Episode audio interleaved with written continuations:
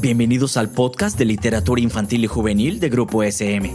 Aquí encontrarás charlas sobre diversos temas de literatura infantil y juvenil, pláticas sobre nuestros libros y novedades, así como la participación de nuestros autores League.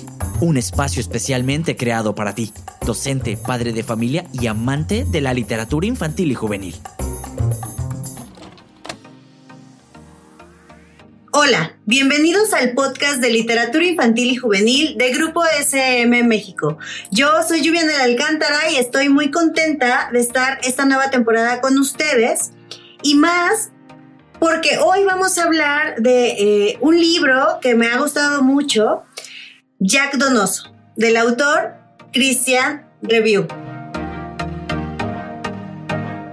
Hoy vamos a hablar de esta gran obra eh, pero antes les voy a hablar un poquito sobre Christian.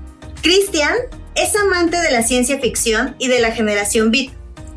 Es licenciado en Lengua y Literatura Hispánica de la Universidad de Chile.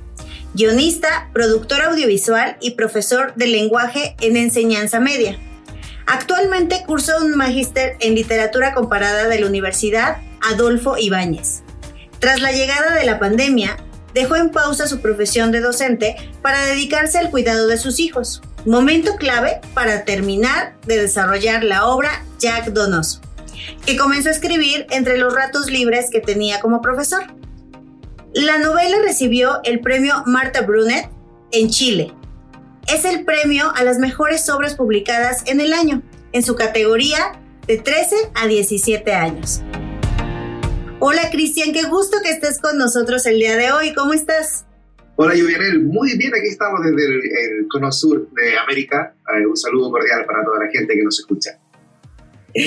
Bienvenido otra vez y estamos muy contentos de poder hablar de Jack Donoso. Eh, este libro que me, a mí particularmente me ha gustado mucho, lo he disfrutado bastante, eh, pero vamos a iniciar con, con esta conversación sobre sobre él.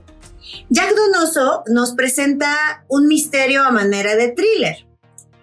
¿Qué fue lo más difícil de escribir para que todo encajara y se revelara justo en el momento preciso para la trama de la historia?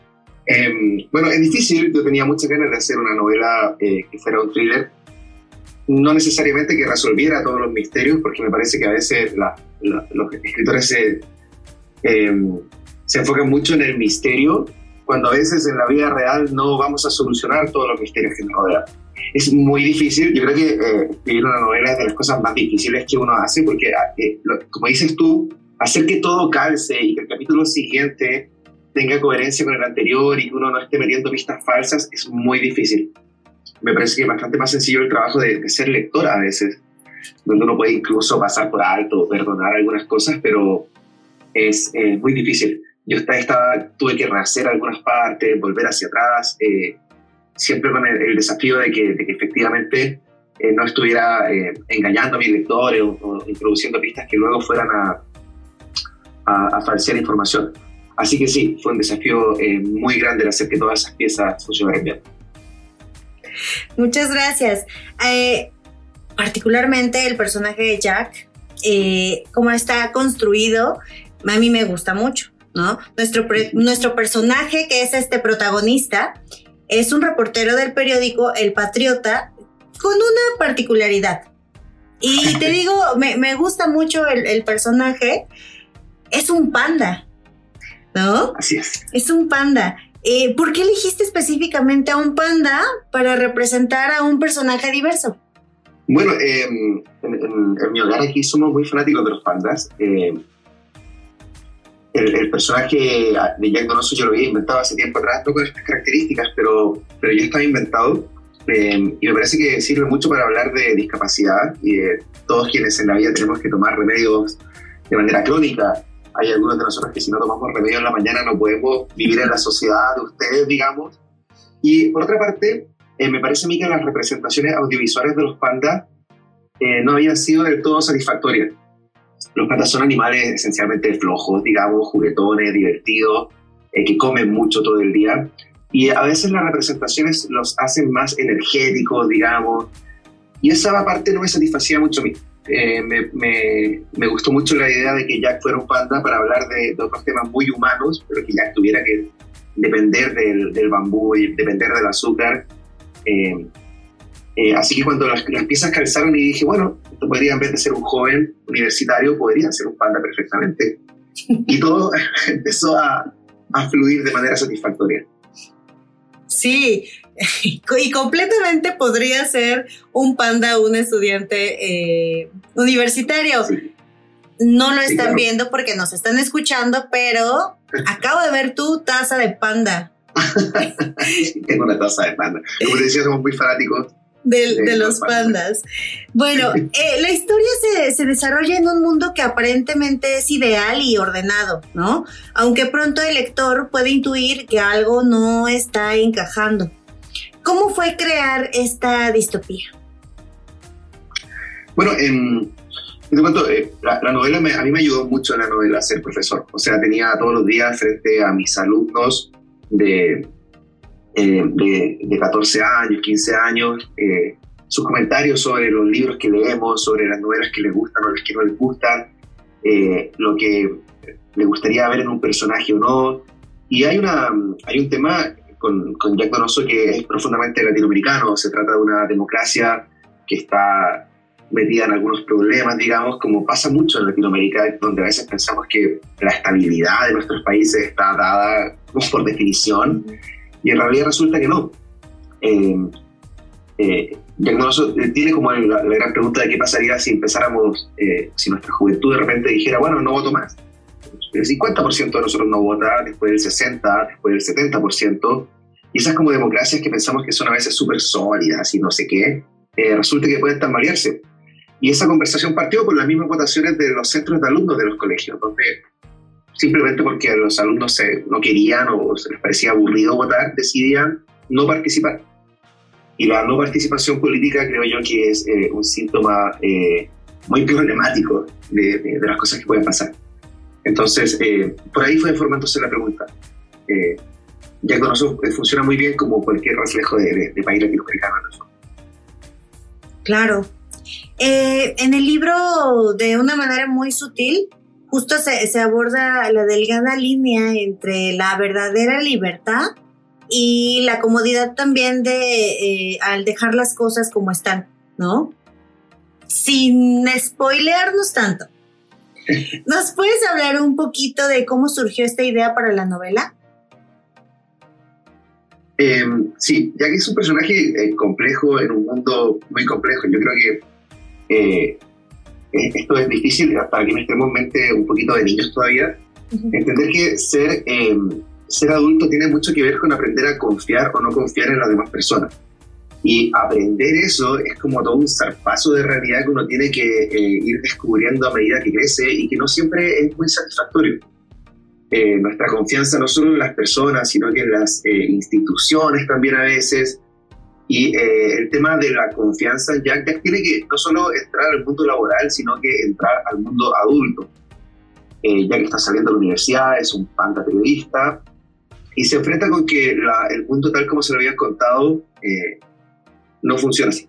Eh, y hay una capa de, de, profundidad muy densa dentro de la amable y cándida sociedad en la, en la que vive. ¿no? Es el proceso de descubrimiento de su adultez y de la sociedad es como parte importante de, la novela. Algo importante de la novela y que me gustaría mencionar es que esta, con esta obra fuiste galardonado eh, con el premio, el, quinceavo premio de literatura infantil, eh, El barco de vapor de la Fundación SM. ¿Cómo fue ese momento y qué significó para ti? Ganar el premio con, con Jack Donos fue una enorme felicidad. Yo usualmente mi teléfono jamás lo contesto porque soy profesor y el teléfono vive en silencio. Estaba esperando una llamada por cualquier otra cosa y, eh, y de repente me notifican y fue realmente bajo ninguna circunstancia pensaba que podía ganarme la novela, eh, el premio. Eh, a lo mejor sí, no sé, en esta altura ya uno se confunde un poco de lo que, de lo que sentía, de lo que siento ahora, pero te imaginarás que fue una sorpresa espectacular. Yo había trabajado previamente en, en dibujos animados, en, narrativa de, ficción audiovisual, pero claro, una novela y tu primera novela es como, eh, sé, volver a ser papá. y eso es de las mejores cosas que hay en el mundo. Entonces, eh, no, fue una alegría eh, enorme. Y bueno, todo lo que viene después, ¿no? El volver tu escritor, el lanzamiento de tu libro, la, todavía te piden autógrafo, eh, esas cosas son, son como muy extrañas. Y también son muy bonitas. Siempre le, digo a mis alumnos que si alguna vez les interesa escribir, como que es de las mejores cosas que puede haber.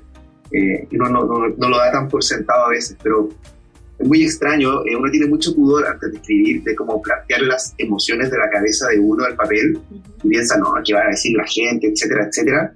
Eh, pero no, después es demasiado satisfactorio, o sea, creo que hay pocas cosas mejores que eso.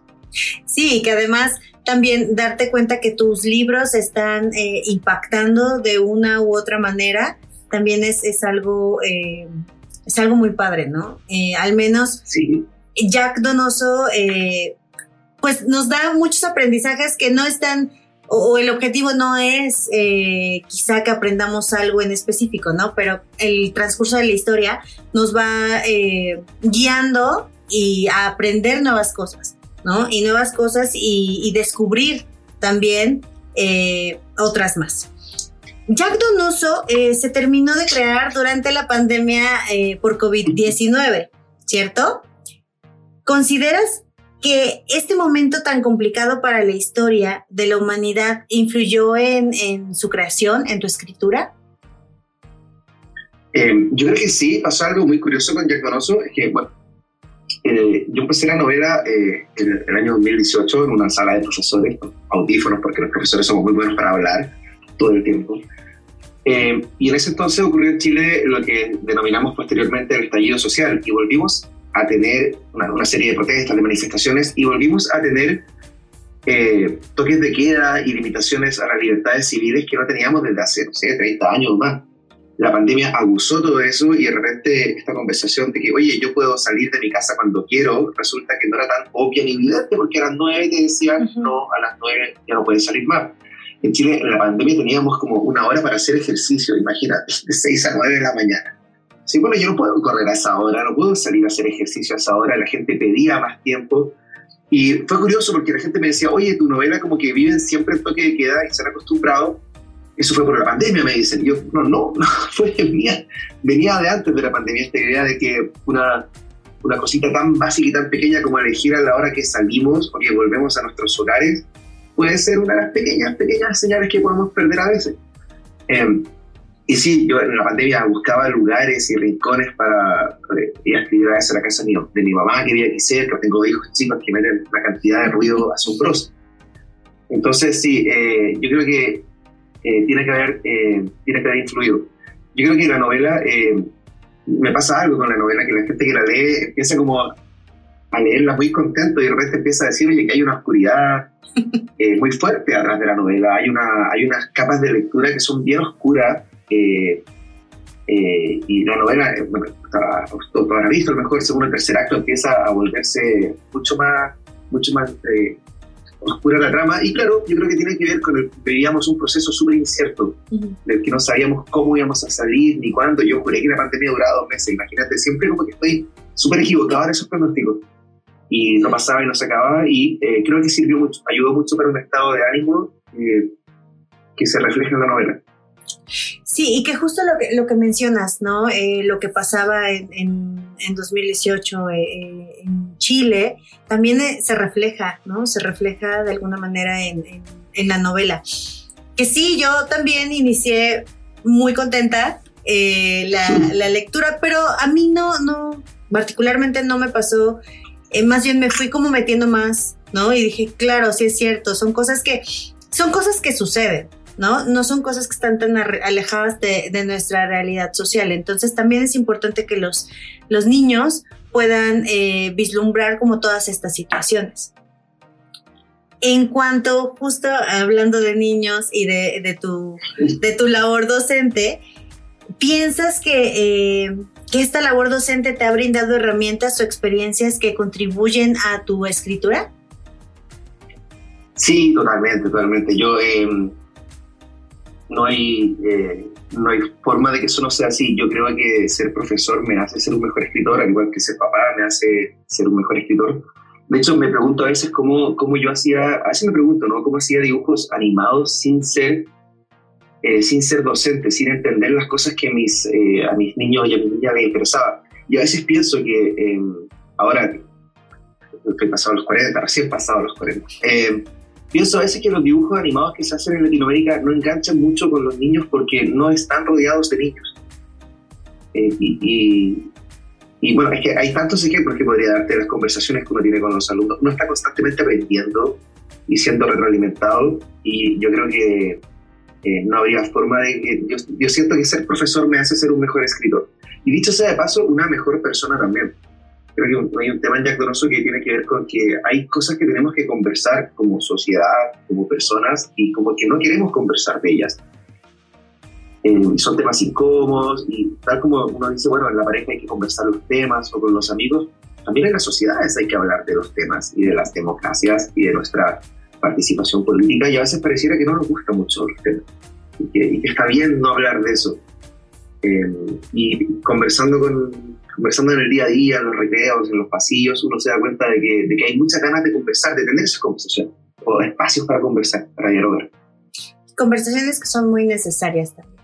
¿No? Sí. Eh, estamos ya casi finalizando este episodio. Bueno, vamos a pasar a una, una sección de preguntas rápidas, pero antes también, eh, las ilustraciones son muy bellas, ¿no? Son, son muy bellas. ¿Qué, ¿Qué, qué, me puedes decir sobre, sobre ellas?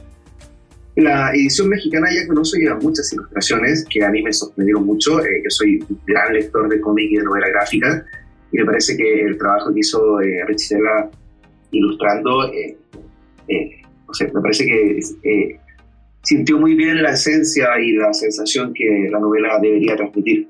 Hay alegría y hay una, una onda un poco cómic, pero también hay una fortaleza emocional muy fuerte. hay unos momentos que las ilustraciones reflejan muy, muy bien. Yo que apenas sé dibujar y que dibujo pésimo, porque siempre me asombra de lo talentosa que es alguna gente con, con otro tipo de herramientas que no sean la palabra y no puedo sentir nada más que una no tan sana envidia. no, pero jamás he llegado a nada, a nada parecido a, lo que hace. Así que eso me parece que, aparte de ser muy bonitas ilustraciones, refleja muy bien la sensación libro. Una especie de película film noir, de detective un poco antigua, eh, con, con, tonos de comedia también. Muy bien. Muchas gracias, eh, Cristian. Vamos a, a, esta sección de preguntas rapidísimas que es lo primero que se te venga a la mente, ¿ok? Ok, sí. Muy bien. En una palabra, ser escritor, escritor perdón, de literatura infantil es... Um, um, una odisea. Si llegara un extraterrestre por primera vez a la Tierra, ¿qué libro le regalarías? El Quijote. Para leer, ¿eres del team té o café? Muy difícil. Eh, café. Si tuvieras un genio de la botella, ¿qué deseos le pedirías para ayudarte con la creatividad? Eh, ¿Qué deseo le pediría? Eh, ¿Qué deseo le pediría? Eh, más café. mucho, mucho café. ¿Qué preferirías tener? ¿El zombie de tu escritor o de tu escritora favorita? ¿O algún objeto de una historia llena de magia? Quisiera tener un palantir de Tolkien, ¿no? una de esas, de esas piedras de Númenor que permiten ver. Eh, y yo creo que tengo la, la, mental como para manejar una. A lo mejor no para meterme en la vida de la gente, sino para ver cuando pasa el bus, no sé, o cosas por el estilo. Pero me gustaría, siempre he querido tener un palantir. Muy bien. Pues muchas gracias, Cristian. Eh, gracias por, por, esta conversación. Eh, nos nos deja, deja más ganas. Bueno, a mí lo voy a volver a leer, pero para ir a leer corriendo Jack Donoso. Muchas gracias a todos los que nos están escuchando también, eh, ya lo saben. No se pueden perder Jack Donoso, les va a encantar. Es una gran novela, no se la pueden perder. Y nos vemos en el siguiente episodio. Hasta luego. Un abrazo a todos. Chao, chao.